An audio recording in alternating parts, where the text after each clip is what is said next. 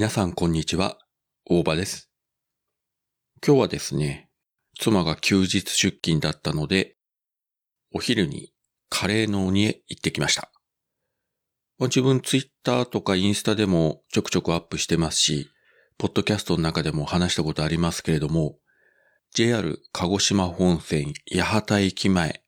本当に駅から歩いて数分のところにあります、カレー屋さんのカレーの鬼なんですけれども、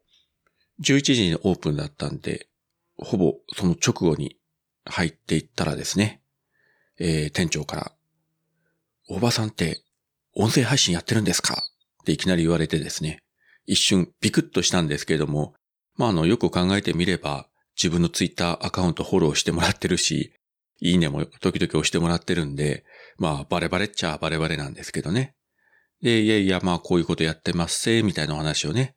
少ししてきたんですけれども、まあ、リアルの知人、友人の中には何人か自分がポッドキャストやってるっていうのは知ってる人いますが、まあ、あまりこう積極的には 周知してないと。まあ、友人はいいんですよね。ただ、職場関係の人に聞かれるのはなんとなく嫌だなというのはあります。いや、聞いてもらってもいいんですけれども、こいつはこいつだというふうに結びつけられるとね、なんとなく嫌だなっていうのがありますけどね。ちなみにうちの家族は聞いてません。多分聞いてないと思います。少なくとも聞いてるという話は、えー言われたことはないです。で、話戻しますけれども、そのカレーの鬼で定番のハーフトンカツ納豆カレー、それから、えーま、カレーのルーを二人分お持ち帰りしまして、今日は雨は上がったんですが、風が強くて、結構ですね、気温が下がってたので、どこかに寄ることもなく、まっすぐお家に帰ったわけなんですが、このカレーの鬼っていうのは、つい先日、マーヤさんとウサコ、昨年はグリーンさん、ナオさん、桃屋のおっさん、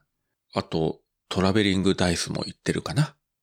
というわけで結構自分の知り合いのポッドキャスト配信者の方々ご利用していただいてますので、まあでもよくよく考えたら何気に多いですよね、これって。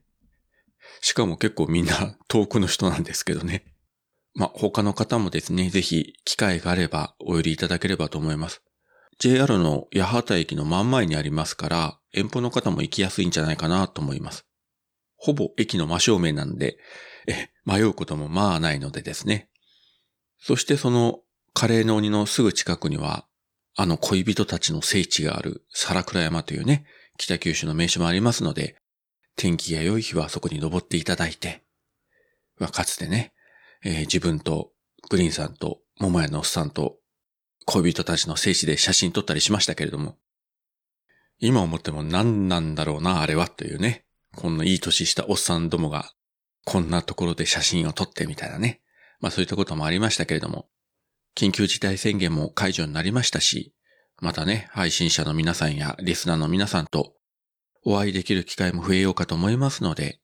北九州においでの際はぜひよろしくお願いいたします。えー事前にご連絡いただければ私がご案内させていただきます。